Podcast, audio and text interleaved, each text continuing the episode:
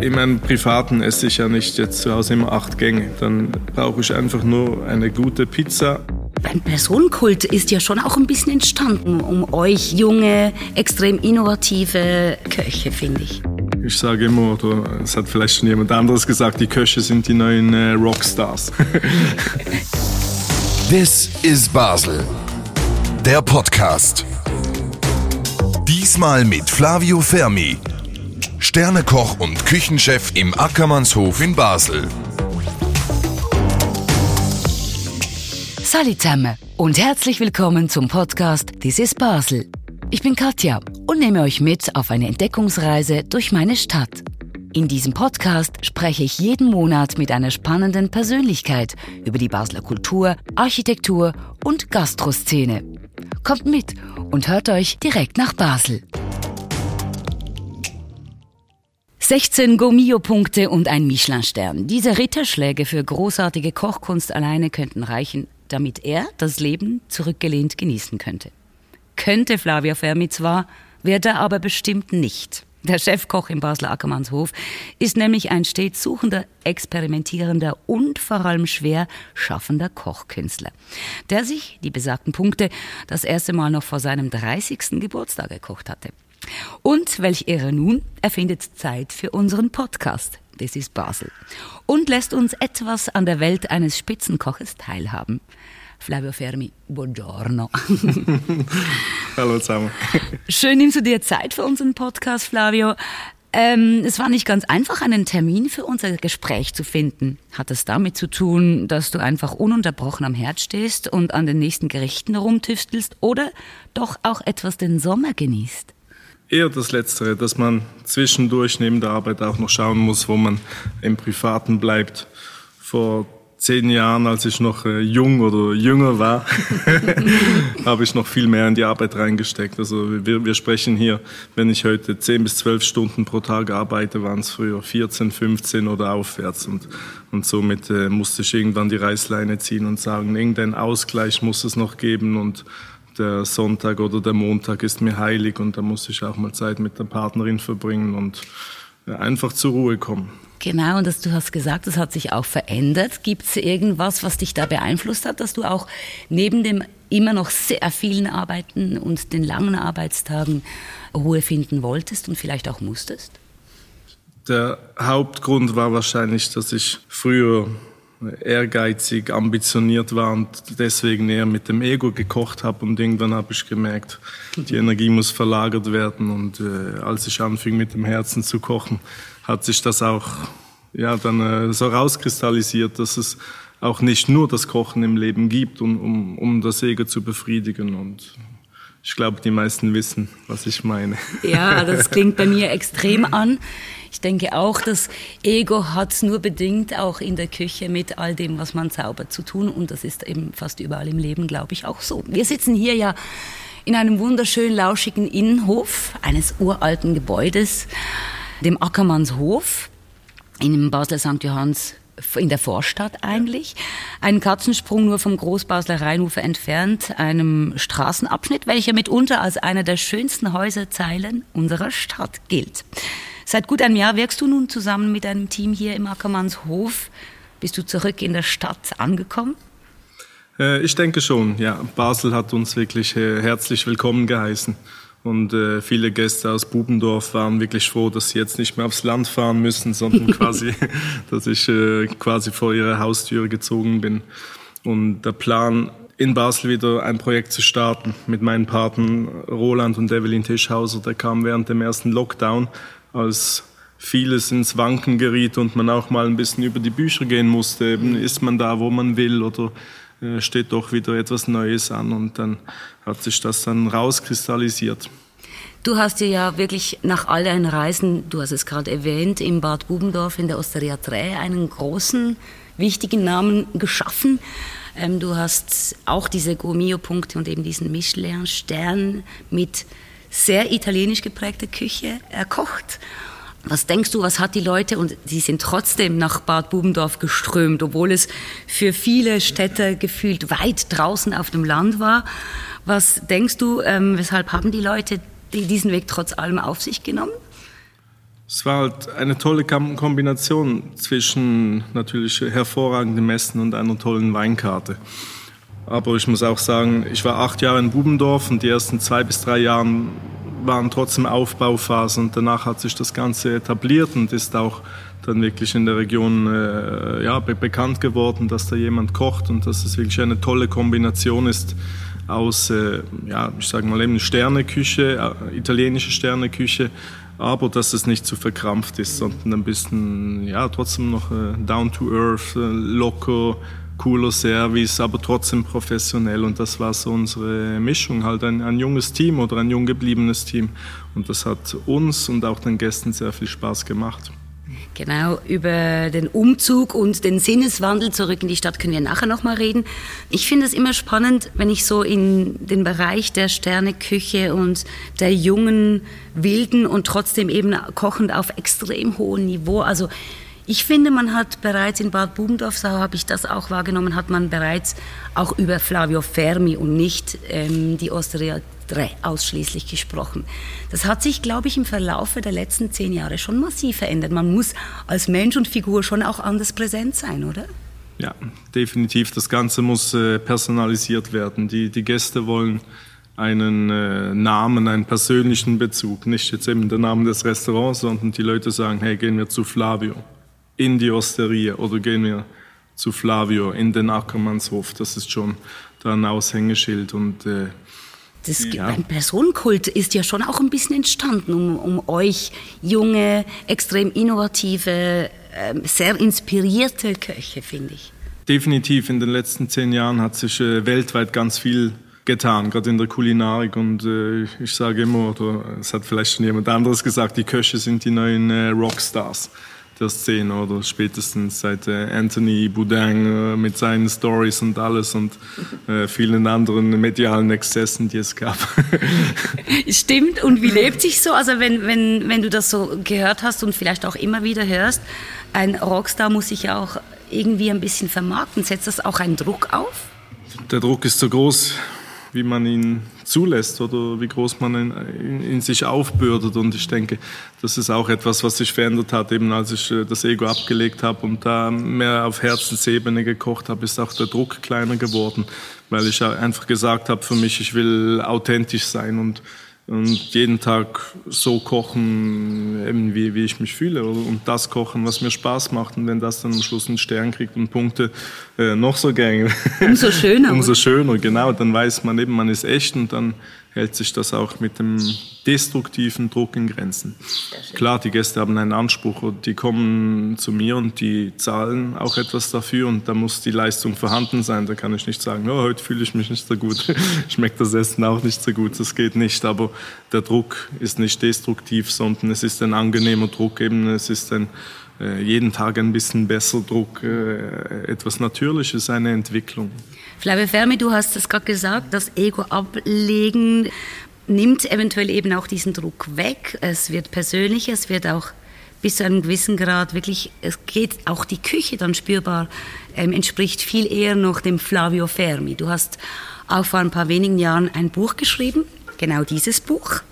Zu wenig Parmesan heißt es. Ich finde das ein sehr persönliches Buch. Du hast hier Dinge ähm, erzählt, eigentlich dein Werdegang als Koch, insbesondere deine Reisen nach der Ausbildung am Gundlinger Hof, aber auch bei all den Stationen, die du eher noch in der Region unterwegs warst. Ich finde das sehr persönlich. War das eine der Etappen auf dem Weg, das Ego loszulassen und dich von einer sehr persönlichen, auch intimen Seite zu zeigen? Ich finde, du zeigst sehr viel was von dem, was du jetzt gerade eben auch erwähnt hast. War das jemand, der dir das vorgeschlagen hat oder hattest du einfach dieses Bedürfnis? Das war wirklich mein Bedürfnis, einfach mal all die Momente, die Situation, Einblicke hinter die Kulissen, das einfach mal niederzuschreiben. Viele fragen mich, wann bringst du mal ein Rezeptbuch raus? Und ich sage immer so, ich bin vielleicht noch nicht gut genug und äh, da bin ich eher so bescheiden. Aber ich, ich finde, ich habe da noch nicht genug Eigenes kreiert, dass ich jetzt da rauswerfen muss. Und ich denke immer, bei so vielen Köchen, die das tun, eben äh, nichts gegen diese Köche, aber es wirkt oft wie eine Hochglanzvisitenkarte mhm. und halt eben seht mal, was alles schon entstanden ist und alle zwei Jahre kommt ein neues. Und ich liebe diese Bücher, die sind toll, aber die Rezepte sind viel zu komplex. Nicht mal ich kann die manchmal nachkochen, nicht mal ich habe die Geräte dafür okay. in einer Profiküche. Und dann merkst du, eigentlich geht es da weniger um, um den Gast, der da ja, etwas davon haben soll. Es ist wirklich einfach so eine, ja, Visitenkarte, so wirkt es manchmal auf mich. Und deswegen dachte ich auch, ich muss jetzt nicht nochmal machen, was schon Tausende gemacht haben, sondern etwas, äh, von dem es vielleicht eine Handvoll Bücher auf dem Markt gibt. Und äh, es sollte persönlich sein, es sollte locker und authentisch wirken. Und für mich war immer wichtig, wenn ich das Buch lese, muss ich mich selber sprechen hören. Ja, und, und also ich kenne dich ja nur ein bisschen und trotzdem fand ich das sehr persönlich. Du hast auch, es hat ein paar Rezepte drin, ein paar wenige, aber es hat auch wirklich philosophische Ansätze da drin und das spricht eben auch und das macht wahrscheinlich auch oder gibt beim Lesen den Eindruck, dass man dich sehr nahe kennenlernt und du hast einen Satz da drin geschrieben, der mir sehr geblieben ist. Der Weg ins Ziel garantiert dessen Nachhaltigkeit. Okay. Und das ist schon sehr philosophisch und, und auch ähm, sehr übergeordnet zu verstehen. Wenn du jetzt hier im Ackermannshof als Flavio Fermi im Ackermannshof ähm, seit einem Jahr tätig bist, denkst du, das ist nur ein kleines Zwischenziel? Und möchtest die Nachhaltigkeit noch prägen oder, oder ist es viel zu früh jetzt nach einem Jahr schon zu sagen, ja, ja, das ist ein Zwischenhalt und dann geht's weiter. So, machen wir den Blick mal in diese Nachhaltigkeit, die du auch in diesem einen Satz eigentlich propagierst, aus.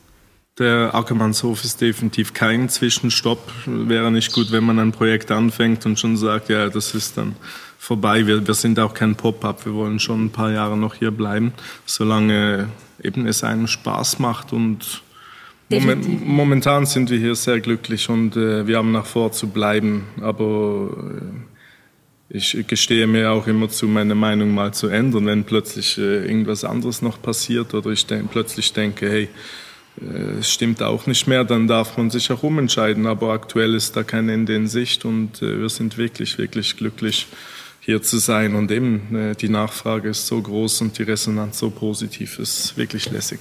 Genau, und ähm, Sie haben noch lange nicht alle Menschen bei dir gegessen jetzt hier im Ackermannshof.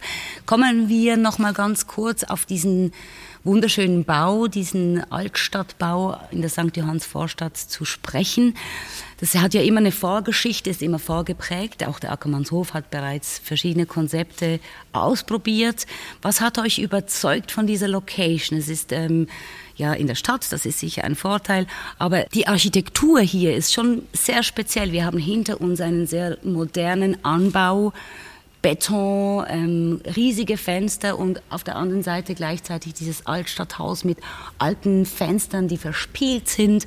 Was hat euch überzeugt, auch vom Ort, sowohl vom Haus selbst und der Lage in der Stadt? Ähm, es ist sicher die Kombination aus äh, jahrhundertealter Geschichte und der, der, modernen architektonischen Elemente, die das Ganze zu etwas so Besonderem machen. Und äh, eben der Charme, wenn man reingeht, dann, dann ist das wirklich ja, was Besonderes. Es fühlt sich wirklich gut an. Man, man kennt es vielleicht, andere alte Gebäude, die sind manchmal eher so negativ behaftet oder eher drückend, aber hier ist trotzdem noch eine Leichtigkeit drin, eine, äh, eine große Würde, die die Gemäuer ausstrahlen und das merkt man, das spüren auch die Gäste. Und, äh, der Innenhof, der zum Beispiel, der ist so licht und offen und ich meine, in diesem gefühlten Never-Ending Summer jetzt gerade ist es wahrscheinlich ein riesiges Geschenk, auch hier draußen die Gäste beglücken zu können. Ja, definitiv. Der Innenhof ist sehr begehrt. Wir kochen auch entweder nur für draußen oder für drin. Wir machen da keinen Split. Und es ist ein schöner Durchzug, der noch ist. Also die Hitze staut sich hier nicht so stark. Und da wir nur abends aufhaben, ist es abends wirklich schön angenehm und äh, zusätzlich zu den Tischen haben wir auch noch ein paar Lounge-Kompositionen und äh, kann man auch einfach mal vorbeikommen und etwas trinken oder etwas Kleines essen. Es müssen nicht immer acht Gänge sein. genau. Und ihr habt außerdem ans Restaurant anschließend mit Durchgang auch eine eigene Bar. Also auch die Bar, die darf durchaus einfach exklusiv als Bar genossen werden. Da muss man nicht essen kommen. Genau, das ist richtig. Die Bar ist immer offen ab 16 Uhr, immer von Dienstag bis Samstag, genau wie, wie die Restaurantöffnungstage.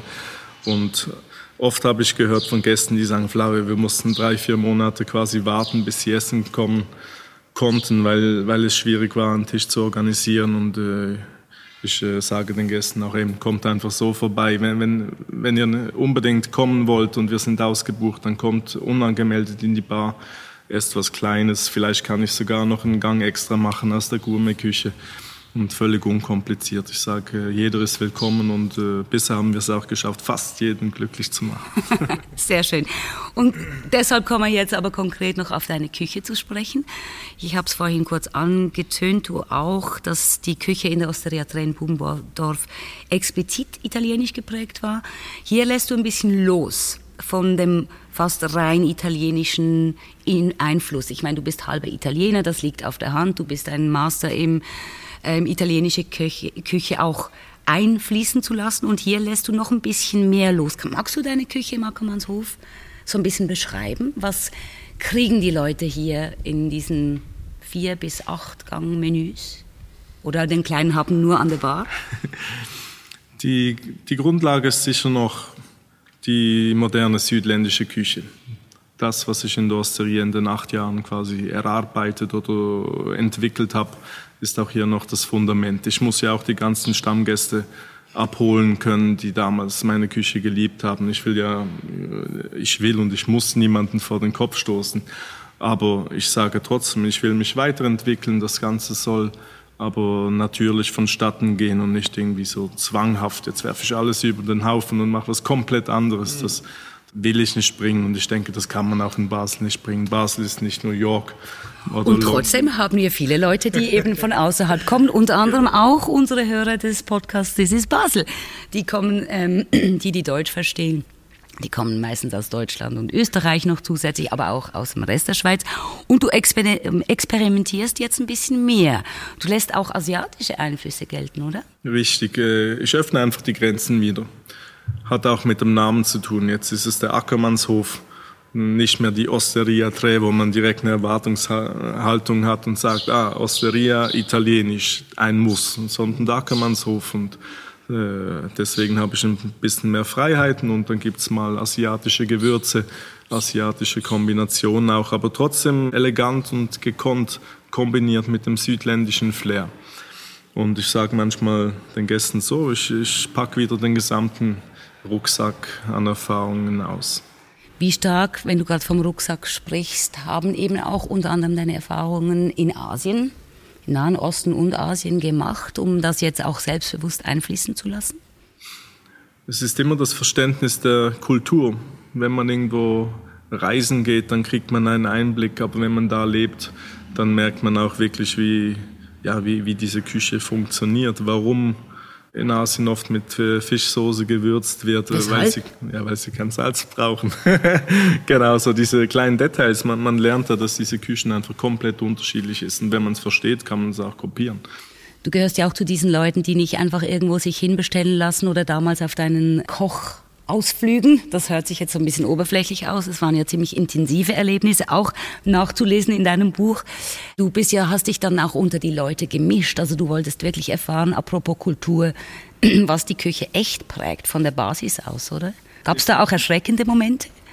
Ja, die Kulinarik oder das, was man isst, hat immer auch mit, dem, mit der Kindheit und mit dem Aufwachsen zu tun. Es gibt gewisse Gerichte, die muss man als Schweizer in Thailand oder in China nicht essen, weil es einfach nicht der Kultur entspricht. Man hat einen gewissen Ekelfaktor. zum genau. Beispiel? Hast du das erlebt? Hast du eine Pizza ja, also probiert? Zum Beispiel diese tausendjährigen Eier oder fermentierte Eier, gesalzene Eier, das alles Zeug.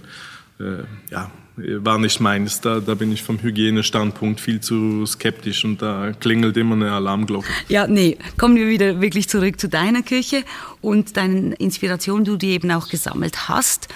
Was fordert dich besonders raus jetzt in der Küche hier im Ackermannshof? Du hast ja auch ziemlich viele Freiheiten von Roland und Evelyn Tischhauser.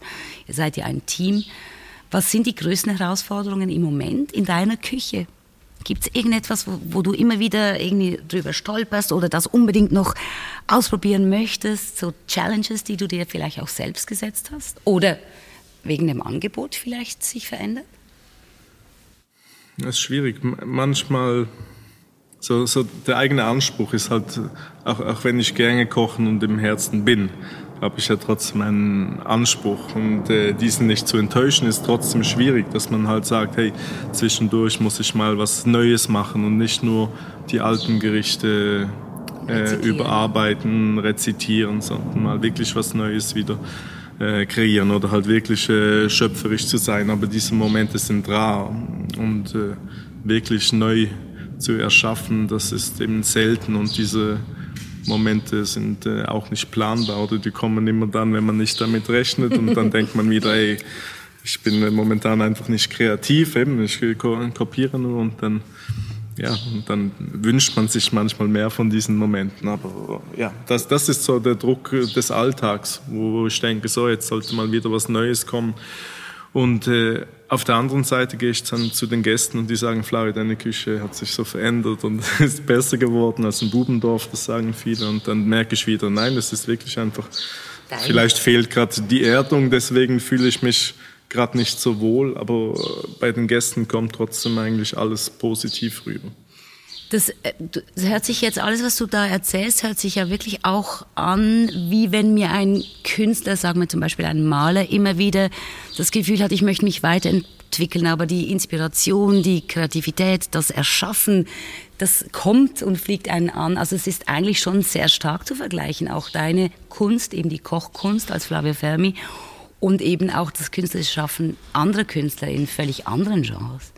Ja, das äh, kann man wahrscheinlich vergleichen, auch wenn ich skeptisch bin, wenn, wenn die Gäste mich äh, Künstler nennen und alles, weil also ich, ich halte Koch für, das Kochen für eine Kunst, aber irgendwie habe ich manchmal Probleme, das anzunehmen. Das ist vielleicht eine zu große Bescheidenheit. Das ist, äh, ist möglich. Aber weil die Not, die du jetzt beschrieben hast, und Not meine ich im positiven Sinne, dass diese kreativen Momente so rar sind und, und, und der Druck steht aber, und den setzt du dich natürlich auch bis zu einem gewissen Grad selbst. Aber ich glaube, genau diese extrem künstlerisch schaffenden, kreativierenden Momente, die, die braucht man eben auch als andere Künstler. Und ich glaube, da darfst du einfach getrost die gleiche Not teilen mit vielen anderen. Gut, mache ich. Ja, unbedingt. Jetzt haben wir ganz viel über den Ackermannshof, über dich, über deine Inspiration. Ich möchte auch nicht allzu weit ins Detail gehen jetzt noch mit, was hast du dir alles für, für Inspiration äh, geholt auf deinen Reisen und an anderen Zwischenstationen, die du hattest. Ich würde sehr gerne noch auf Basel zu sprechen kommen. Unsere Hörerinnen und Hörer, die möchten ja sicher hoffentlich auch dich hier besuchen im Ackermannshof und hier essen kommen. Und trotzdem werden sie sich wahrscheinlich auch noch andere Dinge angucken. Was denkst du, hat Basel einen besonders guten Nährboden, um tatsächlich diese Gastronomie auf sehr hohem Niveau, also wir haben ja ein paar Sterneköche respektive mit vielen Punkten verteilt, sagen wir es mal so in Basel. Es scheint wirklich auch ein guter Nährboden zu sein für Sophisticated Kitchen, sagen wir mal so. Was denkst du, was macht das aus, Basel? Man, man, muss vielleicht vorweg sagen, Basel hat sich sehr positiv verändert in den letzten ja, fünf Jahren. Sehr viel Junges, Cooles dazugekommen. Vor 20 Jahren war es noch anders. Da gab es viele Beizen, aber in den meisten wurde nur Bier getrunken und geraucht. Mhm. Oder eben ein Schnitzel gegessen. Und jetzt langsam kommen auch die Jungen, die sagen, ich mache was Cooles, ich mache was Modernes. Äh, Ziel muss nicht immer ein Stern sein, aber die Konzepte sind bunt und äh, die Lokale sind schön und so, so geht das vorwärts. Magst du ein paar Beispiele machen von viel Coolem und Bunten, was entstanden ist? Ja, zum Beispiel äh, Astro Fries in der Feldbergstraße ist cool und äh, So lustig, ich wollte, dich, cool. ich wollte dich genau auf Astro Fries ansprechen, weil ich habe gedacht, kann ich das bringen, weil das ist wirklich ein extrem innovatives Konzept, ja, auch für Basel. Das ist oder? richtig cool. Magst du es? Äh, ich, ich liebe es. Sehr gut, sehr gut. Ja. Ähm, also die Idee alleine finde ich schon saugut. Mit diesen kleinen Festbankkombinationen drin, Neonröhren im, im Lokal drin. Anderes Beispiel vielleicht noch für dieses neuere, selbstbewusste Auftreten und Aufpoppen der diversesten Konzepte? Eben nochmal den roten Bären erwähnen und sonst halt auch zum Beispiel das Dio Mio, die gewissen neuen Pizzakonzepte, die es gibt, oder das Vito oder auch das Bo einfach ein gewisser Standard ist halt vorhanden bei, bei diesen Dingen, die sich jetzt äh, recht gut verbreiten. Und ich frage mich immer, warum das Zeug nicht schon vor 10, 15 Jahren sich so etabliert hat, wie es jetzt äh, tut. Weil in anderen Städten hat, hat es das schon immer getan. Und äh, eben jetzt ist wie eine Tür aufgestoßen worden. Irgendwie, ich weiß nicht, ob sich die Energie oder die Jugendlichen verändert haben ob jetzt das ist manchmal schwierig zu erklären, warum das plötzlich jetzt so, so anzieht und plötzlich merken alle, hey, das funktioniert ja, warum haben wir es nicht schon früher gemacht? Ja, und lustigerweise sind ja tatsächlich, und das hat wieder mit dem, was ich dich ganz zu Beginn gefragt habe, auch diese besonderen Gastronomiekonzepte immer von diesen Menschen geprägt. Also Astrofries, Vito, das sind alles Kollektive oder Einzelfiguren, die haben schon vorher Dinge zusammen gemacht und sagen, ja, wir stehen jetzt hin. Man weiß, wer hinter diesen Konzepten steht. Man geht unter anderem eben auch wegen diesen Menschen dorthin. Ich denke, eigentlich eine mega schöne Entwicklung in der Humanistenstadt Basel, dass man eben wieder den, das humane Wesen halt eben, den Menschen dahinter eben auch schätzt und nicht, man geht irgendwo essen und irgendwo wuselt einer in Weiß war ja auch immer so, oder? Immer in Weiß in der Küche rum, spielt nicht so eine Rolle. Wer Hauptsache ist, es ist gut. Und das ist definitiv anders geworden. Ja, ist anders geworden. Ich denke, eine gewisse, ja, auch, auch hier, in meinem Privaten esse ich ja nicht jetzt äh, zu Hause immer acht Gänge. Dann brauche ich einfach nur eine gute Pizza, etwas Ehrliches, etwas Einfaches, Unkompliziertes, aber halt eben ein hochwertiges Produkt. Und ich denke, so, so denken die anderen Menschen ja auch, dass sie einfach irgendwas äh, Leckeres brauchen. Es muss jetzt eben nicht mehr McDonalds sein oder was auch immer. Die, die Leute wollen äh, was, was Ehrliches, handwerklich Gutes auf einem mittleren Preisniveau eben nicht, nicht mehr diesen ganzen Trash, den man halt, äh, den ich mir als Jugendlicher noch reingestopft habe und so. Und da wird man, genau, und da wird man in Basel definitiv fündig und wie du es gesagt hast, seit gefühlten fünf bis zehn Jahren immer mehr und immer häufiger, was ja eigentlich auch schön ist. Wenn du Gäste hast in Basel, die du mitnimmst, ja, ich denke jetzt mal, dass sie vielleicht auch einmal bei dir essen kommen, aber wohin schleppst du sie, wenn es zuerst mal zur Kulinarik, in die Gastronomie. Du hast jetzt schon zwei, drei Orte erwähnt. Gibt es einen Ort, wo du deine Gäste, die von auswärts kommen, immer wieder mitnimmst und sie hinführst und sagst, hey, da gehen wir jetzt zusammen hin? Das ist fein, das ist gut, da herrscht eine schöne Atmosphäre. Hm, also wenn, wenn ich mal dann Zeit habe für die Gäste und nicht arbeite, dann äh, gehe ich sehr gerne in den Wiesengarten äh, in, in Rien. Auch italienische Küche? Auch italienische Küche, gute Weinkarte sehr gut gekocht und alles und äh, schöner Garten auch und auch, auch innen wirklich toll. Ja. Okay, das ist so dein, dein Lieblingsort. Das ist um so die Sonntagsbeschäftigung, genau, wenn ich mal Zeit und Lust habe, ja. Genau, Montag habt ihr zwar auch frei, aber dann geht es schon auf Dienstag zu, sprich du bist meistens dann auch am Arbeiten, am Montag. Nee, Montag ist wirklich frei. Also eben heute Abend gehe ich zum Beispiel ins äh, Les Queen am Tellplatz, ja. Voilà, ein weiterer äh, genau, Tipp. Guter Tipp. Von Flavio Ferro. Hat auch mit der Weinkarte vorwärts gemacht. Sehr gut, also gehört zusammen auch logischerweise auf diesem Niveau, auf welchem du kochst, eine auserlesene, passende Weinkarte. Wie würdest, wir haben jetzt über das Essen gesprochen beim Ackermannshof. Ihr habt ja auch einen sehr tollen Jungsommelier, ebenfalls hier jetzt im Ackermannshof.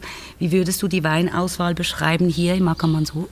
Also mittlerweile sind es fast 500 Positionen, was äh, enorm viel ist für ein kleines Restaurant, das erst ein Jahr offen hat. In der Osteria hatten wir sehr viel Italien, Schwerpunkt Italien und ein bisschen Frankreich. Und jetzt hier haben wir auch noch sehr viel Österreich und Deutschland und natürlich die Schweiz draufgenommen, weil da die Winzer auch vorwärts machen und äh, ja, man darf da auch ein bisschen mit der Zeit gehen und muss nicht nur importieren. Sehr schön auch ein gutes Stichwort mit der Zeit zu gehen und halt eben auch die Nachhaltigkeit auf nochmal auf einer anderen Ebene auch mitzuprägen und zu garantieren und man hat ja auch eine gewisse Verantwortung. Wenn du nicht essen gehst und du hast ja auch gesagt, du brauchst deine Work-Life-Balance, ein bisschen ein abgedroschenes Wort, aber trotzdem eines der wichtigsten Elemente, glaube ich, um gesund durchs Leben zu kommen. Was tust du, um dich wirklich runterzufahren? Wo gehst du hin? Wo könnten Besucherinnen und Besucher, die nach Basel kommen, ebenfalls hingehen? Nicht, dass es nachher überlaufen wird oder überrannt wird, sondern was sind für dich Kraftorte oder vielleicht auch Kraftmomente und wo sind die, wenn du Ruhe suchst und Inspiration? Für mich war quasi mein Leben lang immer wichtig, im Rhein zu schwimmen, schon bevor es in war. ah ja, ein also Trendsetter schon. Vor, vor 30 Jahren schon. Und äh, eben das im Rheinschwimmen hat dann noch an Wichtigkeit für mich gewonnen, als ich im Ausland war. Und dann habe ich eben gedacht, ah, im Sommer muss ich nach Hause und dann ja wirklich nach Hause gekommen, Zeug gepackt, reingesprungen und äh, das war wie noch so so einfach lässt man sich runtertreiben, äh, Wasser, Seelenreinigung, so habe ich es immer ein bisschen wahrgenommen. Dann bin ich immer komplett äh, runtergefahren im Wasser. Ja.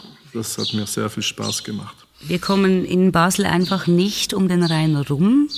Du hattest sogar wahrscheinlich, so wie sich's anhört, noch ein bisschen mehr Heimweh nach dem Rhein als nach dem Rest. Ich stelle dir das jetzt einmal, weil offensichtlich ist das, das so unsere Lebensader hier. In anderen Städten macht man das einfach nicht so, oder? In diesen Flüssen baden. Ja, man, man kann nicht. Das ist ja auch eine, eine, Voraussetzung, die wir hier haben. Die Wasserqualität ist hervorragend. Und äh, es ist auch einmalig, so sich durch die Innenstadt treiben zu lassen. Das kann man sonst das kann, das kann, das kann man vielleicht schon noch in zwei, drei anderen Städten machen in Europa, aber ist wirklich eine Seltenheit und sollte getan werden, in, insofern man gut schwimmen kann, weil es ist ja auch nicht ungefährlich. Ein bisschen äh, Know-how sollte man noch haben oder zuerst mal mit einem Einheimischen da reingehen. Das erste Mal, ja. Das erste Mal, ja. Und eben seit diesem Jahr bin ich noch stolz so stolzes Mitglied im äh, Rheinbad, im Ribad Hüsle und das ist äh, richtig cool. es liegt alles so auf der Hand, oder? Es ist auch wieder nur ein Katzensprung entfernt vom Ackermannshof. Ja, wir haben jetzt den Sommer, weil im Winter gehen nur ein paar ganz wenige Angefressene auch in Rhein baden. Gehst du dahin, sobald die Rheintemperatur auch ein bisschen runtergeht? Also ich war schon im April und ich war schon im Oktober drin. Du gehörst schon zu der harten Sorte, also auch ein legitimes Mitglied des Ribaut-Hüsli, was in Basel eben diese wunderschönen, auf Stelzen im Rhein stehenden Wasser- oder eben Rheinbüvetten sind. Da könnte man auch immer wieder was tun, oder bei diesen Rheinbadhäuschen. Da sind auch Gastronomien auch tolle, innovativ entstanden. Bei gewissen hat es jetzt wieder einen Break gegeben, aber ich denke schon, dass man die entdecken sollte, oder wenn man auch in Basel ist und nicht nur im Rhein schwimmen, sondern da raussteigen und sich was genehmigen. Definitiv, ja. Mhm. Wenn es nicht um Sommer und, und Baden geht, gibt es irgendwo einen Ort, der, den du in der Region immer wieder besuchst? Sind das Wanderungen? Sind halt die Küche halt? Ich weiß, so viel Zeit habe ich nicht. So hat dein Gesicht jetzt gerade ausgeschaut. genau so. Ja, eben, es ist dann eine Zeitfrage. Und wenn ich dann wirklich mal Zeit habe für, für mehr, dann geht es mal ein Wochenende irgendwo in ein Spa-Hotel irgendwie.